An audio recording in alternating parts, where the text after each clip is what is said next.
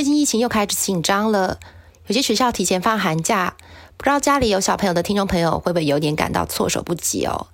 我身边已经陆续有朋友开始去打第三剂的疫苗加强剂，有些朋友还在考虑中，我自己也是还在评估啊。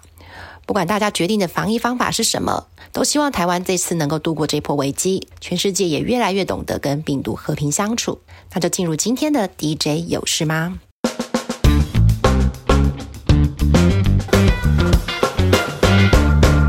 节目还是分为三个部分，包括美股、台股的热门族群，还有未来两周的大事。首先，我们先讲美股，未来几周的重点还是不脱升息，另外就是财报周要开跑了。这次我们访问到的永丰金证券呢，也针对了这两个趋势做了解析哦。包括市场预期呢，今年至少会有三次的升息幅度。那最近美股的走势呢，其实跟二零一八年初非常的类似哦。包括大多头之前都已经走了将近两年了，就开始碰上了联准会要缩表，造成科技股。跟包本一笔股股票的下杀哦，不过投资人可以回去看哦，二零一八年初那波的下杀持续了两到三个月之后，后续美股其实是有在创高的，所以在第一季实质的操作策略上呢，他们是认为呢，美股第一季会有比较大的震荡，那金融股因为拥有升息啊，还有相对位阶不算高，紧接下来的财报周又会是比较偏向正向的，这几个利多加持之下呢，今年开春以来相对是比较有表现的，最。具有代表性的 ETF XLF，这有点难念哦。股价是一路上涨，整个族群有一起发动的现象。那投资人增持金融股相关的部位呢，可以对冲平衡掉持有科技股的风险哦。不过第一季的震荡之后呢，反而可以找一些长期展望还是不错的族群，包括科技股啊、半导体类股啊，这一波股价其实都有下修过了，可以找一些逢低布局的机会。另外就是被忽略一阵子的生技族群哦，这个族群过去。两年应该是只有防疫类股比较有表现。其实呢，从一月份美国 FDA 公布的总结报告来看呢，去年总共核准了五十种新药，超过一半呢是有创新、具有独特性的全新药物。这个比率呢，其实是近十年来最高的，代表这个产业呢鼓励创新的方向还是延续的。加上疫情过后啊，很多新药的临床收案子进度会恢复正常，民众的健康意识也会更抬头，都是这个产业中长期有利。力发展的环境，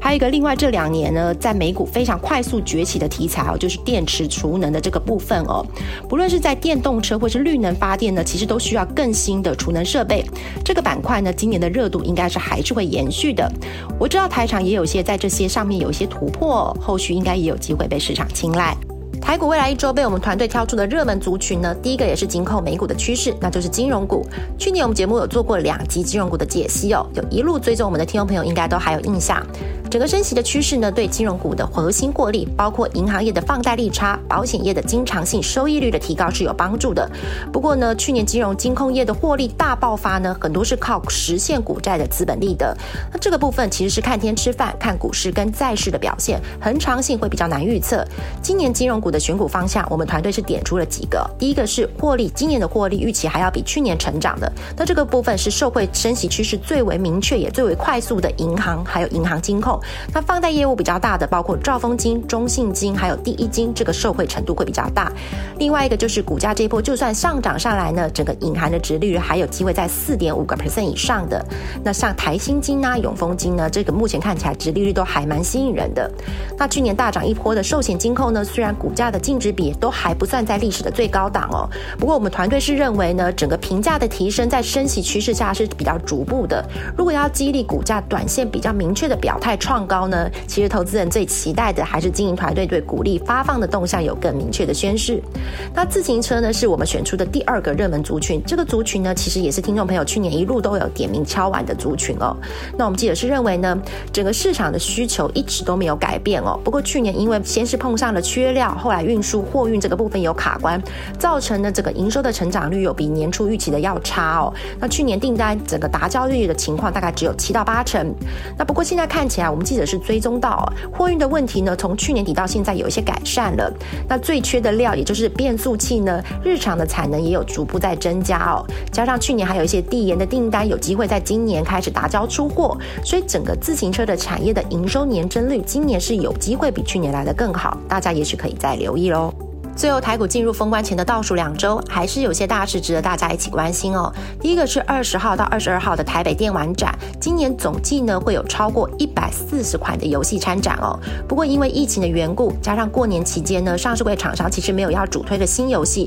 气氛上是比较低调的。不过我们记者是有提到的，因为电玩展过后呢，紧接着又进入了寒假的档期，还有过年红包行情，有些线上游戏股还是会有一些想象空间的，包括三二九三的星象，三五四四六的宇峻呢，他们旗下其实都有蛮知名的盲架游戏的，在过年期间业绩会比较有想象空间哦。那电子股我们选出的大事呢，包括半导体的二十五号联电要举办法说，二十六号有 IC 设计的盛群记忆体的厂商旺宏哦。那我们这边先点联电，联电大家关注的题材当然还是在涨价还有供需的情况哦。根据我们线上记者的回报呢，目前整个成熟制成的供需情况呢，其实都有舒缓了。虽然一月跟三月呢还有陆续的涨价，不过涨幅相对的前几个季度都有缩小了，只剩下个位数。那我们记者是认为呢，目前第二季看起来呢，涨幅应该会比第一季再更小，甚至可能就不涨了。那联电接下来今年的毛利率走势要怎么样，还能够继续维持高档，甚至改善？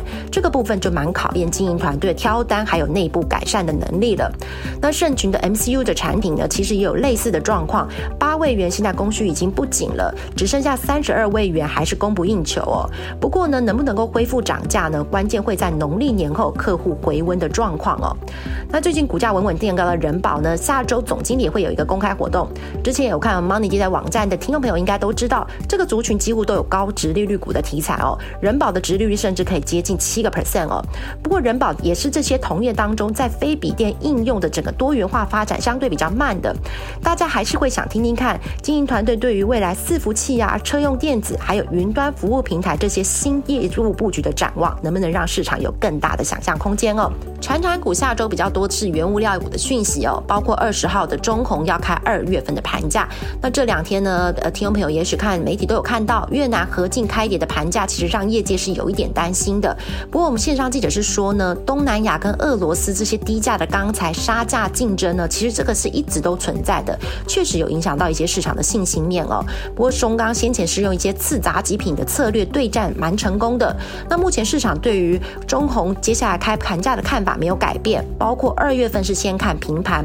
那农历年后三月份的盘价就会开始涨了。这个部分呢，大家还是比较偏向正向期待的。另外就是跟新价比较有关的，那六五八一的钢联下周也要召开法说了。那我们记者是观察呢，这家公司过去的营运呢，跟新价全年度的走势是息息相关的。那目前呢，新价因为产出国供给的问题，相对之下呢，大家认为今年的新价是比较有支撑的。公司是认为呢，如果全年新的均价可以维持在现在的三千五百美元以上呢，今年的盈余还是比较可以乐观看待的。